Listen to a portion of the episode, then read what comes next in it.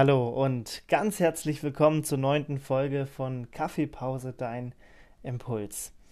Der Norweger Henrik Ibsen erzählt mal die Geschichte eines Mannes, der in eine psychiatrische Anstalt kommt und dann, als er dort ähm, eine Weile war, feststellt, dass keiner dort verrückt zu sein scheint.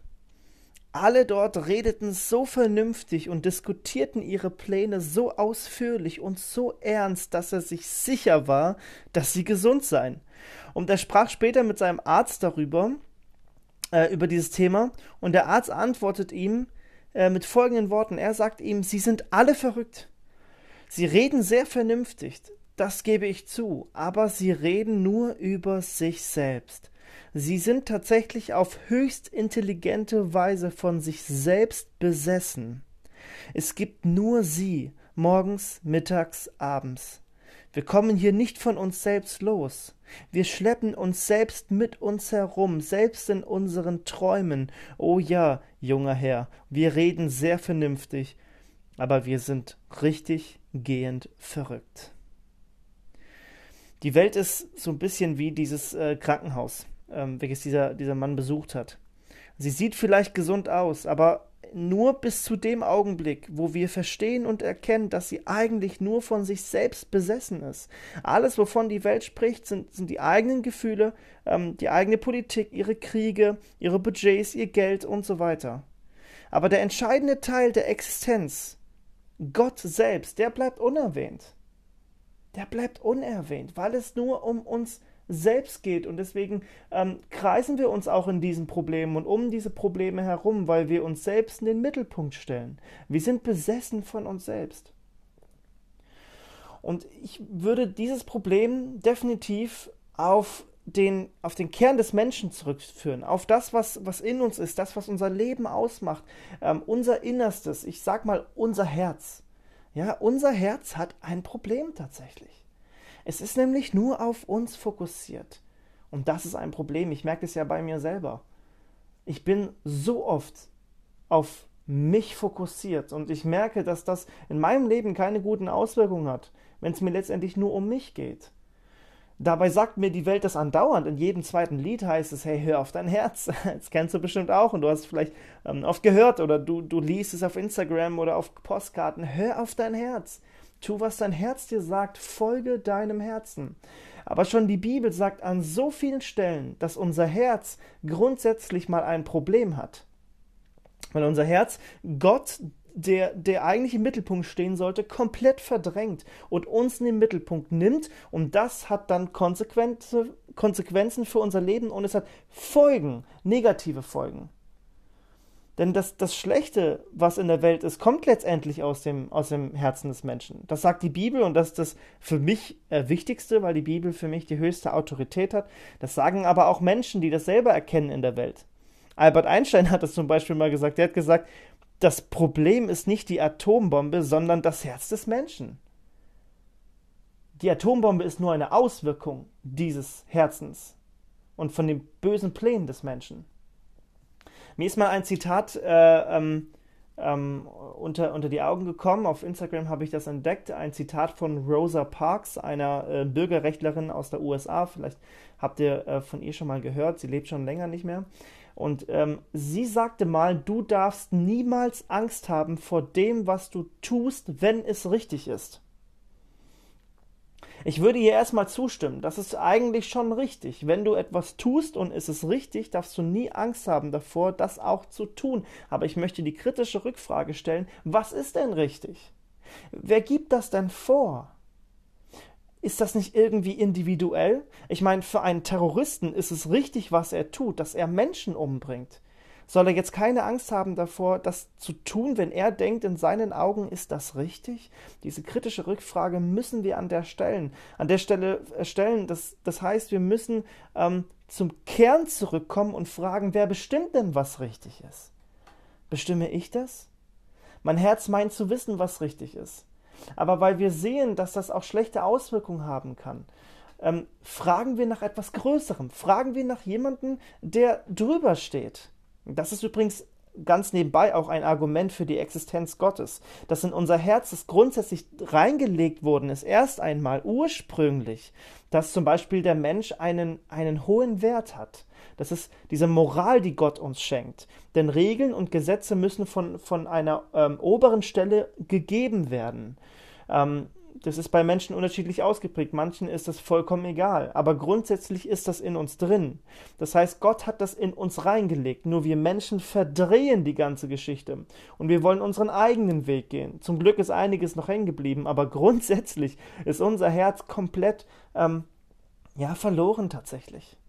Und das der eigentliche Kern des Problems, wenn ich es dabei belasse erstmal. Und mein, mein, meine Her mein Herz kann mir an Stellen sagen, dass etwas richtig ist und Ja sagen, während Gott zur gleichen Zeit ganz deutlich Nein sagt. Das heißt, die Frage ist, auf wen hörst du? Ähm, wer, wer ist diese Autorität in deinem Leben? Bist du das selbst, da wo du Ja sagst? Oder ist es Gott, da wo er vielleicht sogar mal Nein sagt, wo du eigentlich Ja sagen würdest? Mein Herz kann Ja sagen und auch meine Gefühle können Ja sagen. Und das hängt ja ganz eng zusammen, auch ähm, wie es mir geht. Aber meine Gefühle und meine, mein, mein, meine, meine Emotionen sind ganz wandelbare Dinge. Die können Ja sagen, während Gott Nein sagt. Das ist doch nicht richtig, nur richtig, nur weil ich denke, dass das jetzt so stimmt und dass ich das jetzt so möchte. Ein Mensch, der sich selber umbringen will, der hat die Emotion, das Gefühl in sich, was, was, wo alles ihm sagt, beende dein Leben Deswegen macht es das aber nicht richtig. Denn Gott sagt an diesen Momenten spätestens ganz deutlich Nein. Nein, beende dein Leben nicht. Ich habe dir dein Leben geschenkt. Komm zu mir. Das sagt Jesus. Das sagt Gott. Aber so kann das im, im, im Unterschied, im Kontrast stehen zu unseren Gefühlen. Das heißt, ich, ich möchte lernen, aufhören, ähm, zu hören, was, was mein Herz sagt und besessen zu sein von mir. Weil ich glaube, wenn ich Jesus folge, dann geht es nicht mehr um mich im Zentrum, sondern dann geht es um Jesus. Denn meine Gefühle kommen und gehen. Mein Herz kann, kann heute das eine sagen, morgen das andere. Aber mein Herz wird mir niemals die Wahrheit diktieren. Du brauchst jemand, der dir die Wahrheit gibt. Und Jesus sagt, ich bin der Weg, die Wahrheit und das Leben. Folge Jesus, nicht deinen Gefühlen und deinen Emotionen und deinem Herzen.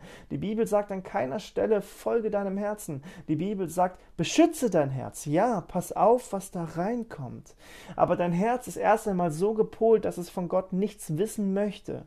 Und deswegen klammer dich ganz an Jesus. Ich will dir dazu ein paar Verse lesen aus Sprüche 8. Du kannst gerne mal selber nachlesen, wenn du möchtest. Äh, Sprüche 8, die Verse 34 bis 36. Ein, ein wunderbares Kapitel, ähm, ganz nebenbei.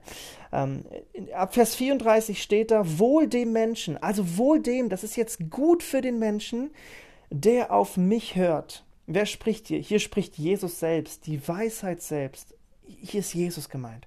Wohl dem, der auf mich hört, indem er täglich an meiner Pforte wacht und die Pfosten meiner Türen hütet. Denn wer mich findet, der findet das Leben und er erlangt Wohlgefallen von dem Herrn. Wer mich aber verfehlt, der tut seiner Seele Gewalt an. Alle, die mich hassen, lieben den Tod. Also wohl dem, der auf Jesus hört und der täglich auf ihn hört, der täglich ganz nah dran ist. Weißt du, ich glaube, Jesus spricht in allererster Linie durch sein Wort. Täglich Gemeinschaft mit Jesus zu haben durch die Bibel, das ist genial. Das ist der Hammer. Und da sagt Jesus, ähm, wohl dir, wenn, wenn du hörst, wenn du auf mich hörst. Denn wenn du mich findest, was wirst du finden? Du wirst Leben finden. Ich bin der Weg, die Wahrheit und das Leben, echtes Leben, nicht in meinem Herzen, nicht in meinen Emotionen, nicht in meinen Gefühlen, sondern in Jesus. Jetzt steht hier aber auch, wer mich verfehlt, der tut sich selbst Gewalt an. Alle, die mich hassen, lieben den Tod. Das ist genau äh, das Gegensätzliche. Leben und Tod. Wer Jesus verfehlt, verfehlt ihn deshalb, weil er nur auf sich gezielt hat, auf sich selbst, auf sein Herz, auf das Ich. Aber dann wirst du Jesus verfehlen, das sagt er ganz klar. Und deswegen stellt sich die Frage, lässt du Jesus an dein Herz oder verdrängst du dieses Problem? Verdrängst du vielleicht dieses Thema? Das ist so wie wenn, wenn, wenn das Licht in dein Wohnzimmer scheint und deine Scheibe ist komplett verdreckt und das siehst du, weil die Sonne da durchscheint, aber du willst nicht sauber machen, also ziehst du die Gardinen vom, äh, vom Fenster zu, damit du es nicht sehen musst. Aber weißt du, das ist nicht die Lösung. Und deswegen lass Jesus an dein Herz, um es zu verändern. Und, und noch was an der Stelle zum Schluss. Ähm, wenn du, wenn du mit Jesus lebst, dann, dann bleib auch wirklich in seiner Spur und folge nicht Menschen, die auch Jesus folgen. Das passiert uns auch ganz schnell. Äh, Vorbilder sind gut, keine Frage. Und ich habe viele Vorbilder, die mit Jesus leben. Aber ich will ihnen, äh, ich will Jesus folgen, so, und nicht ihnen folgen. Ich will in ihnen ein Vorbild sehen, aber auch nicht mehr. Ähm, das ist so wie in der, in der Grundschule, vielleicht erinnerst du dich, in der Grundschule damals, wenn man das Schreiben gelernt hat, ähm, da stand oben ein Wort, ein Musterwort und das musstest du unten abschreiben. Und mit jeder Zeile, die du runtergegangen bist, äh, wurdest du immer kritzliger, weil du, weil du immer das Wort ähm, darüber genommen hast, was du gerade abgeschrieben hast. Das heißt, du hast dich immer an dem Wort orientiert, welches du gerade nachgefahren bist was du gerade geschrieben hast und nicht mehr an dem Musterbeispiel. Und so ist es mit Menschen auch. Ähm, es, es wird immer krummer, wenn man sich nicht an dem Musterbeispiel, an dem Musterwort orientiert. Und deswegen orientiere dich an Jesus. In allererster Linie. Er ist das Muster und er will dich verändern. Und deswegen zum Schluss. Nicht folge deinem Herzen nicht folge deinem Herzen, sondern folge deinem Herrn. Folge Jesus. Und er will dein Herz immer mehr verändern. Er will dir sagen, was die Wahrheit ist. Er will dir sagen, was richtig und was gut ist. Orientiere dich und klammer dich ganz an diesen Jesus. Ich wünsche mir von ganzem Herzen, dass er dein Herr wird. Er ist der Herr des Lebens. Die Frage ist, ob du das anerkennst und ob er dein Herz ähm, verändern darfst. Ich wünsche dir, dass du von seiner Liebe und von seiner Vergebung leben darfst und dass du auf ihn hörst. Denn wer ihn findet, der findet das Leben.